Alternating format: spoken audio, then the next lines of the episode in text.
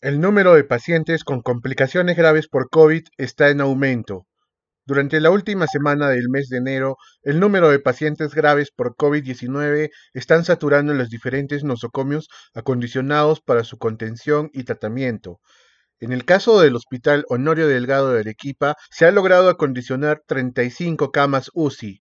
Sin embargo, los servicios resultan insuficientes ante el aumento acelerado de contagios.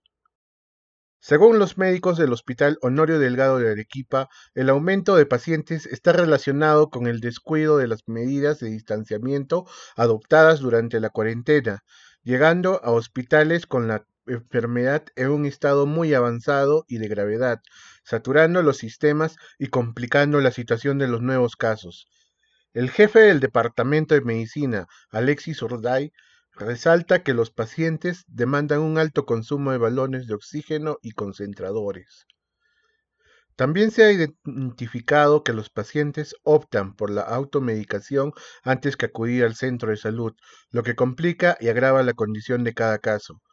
La tercera semana del mes de enero se recibieron pacientes y se saturaron en 65%, lo cual por debajo de los valores de riesgo, ya que un valor de riesgo muy alto es el 92%.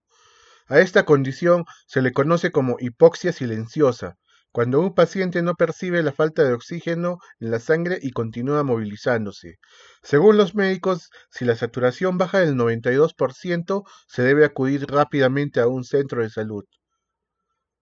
El personal médico está haciendo un doble esfuerzo para atender a estos pacientes.